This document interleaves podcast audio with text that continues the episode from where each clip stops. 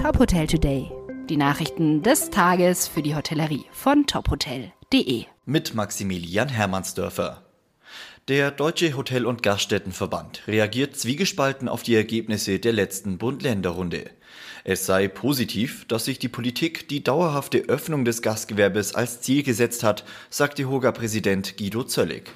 Es sei zudem richtig, dass die 2G-Regelung, also dass nur noch Geimpfte und Genesene in Restaurants dürfen, nicht beschlossen wurde.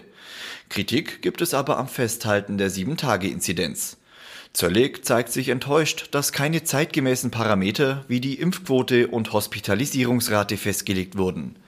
Es müsse außerdem bald Lösungen für Großveranstaltungen, Feiern in geschlossenen Räumen sowie Clubs und Diskotheken geben. Der Ausbildungsmarkt im Gastgewerbe ist auf dem schlechtesten Stand seit mehr als 40 Jahren. Noch nie seit Beginn der Statistik hat es in einem Jahr weniger als 500.000 neue Azubis gegeben, heißt es vom Statistischen Bundesamt. Besonders die langen Lockdowns und die wirtschaftlichen Unsicherheiten in der Branche führten zu diesem historisch schlechten Ergebnis.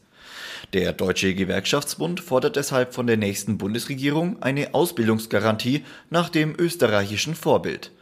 Auch der DEHOGA sagt, dass es bei einer einmaligen Corona-Delle bleiben müsse.